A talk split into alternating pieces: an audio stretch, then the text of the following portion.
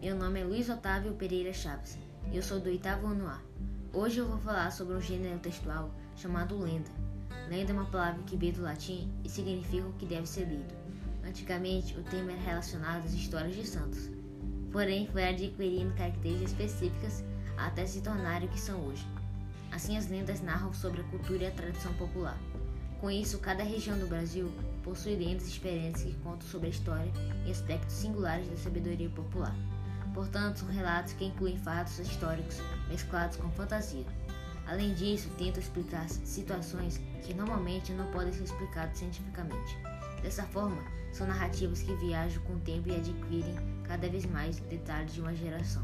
Incluem medos, dúvidas e questões incompreendidas, regados por muita imaginação. As lendas são uma forma de transmitir cultura e a tradição dos povos. Com isso, algumas delas são conhecidas por todas as regiões e despertam mistério e medo nas pessoas.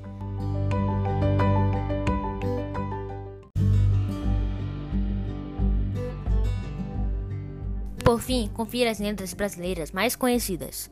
Da região norte, bicho-papão, boitatá, boto, caipora, capelobo, cobra grande, curupira, Iara, lobisomem, mula sem cabeça, peixe-boi, saci pereira e vitória régia. Da região nordeste é Alamoa, bicho-homem, cuca, vaqueiro misterioso. Região centro-oeste, arranca-línguas, pai do mato, onça da mão torta, mãe do ouro. Região sul, gralha azul, João de barro, negrinho do pastoreiro, pé de garrafa, procissão das almas. Região sudeste, porca dos sete leitões.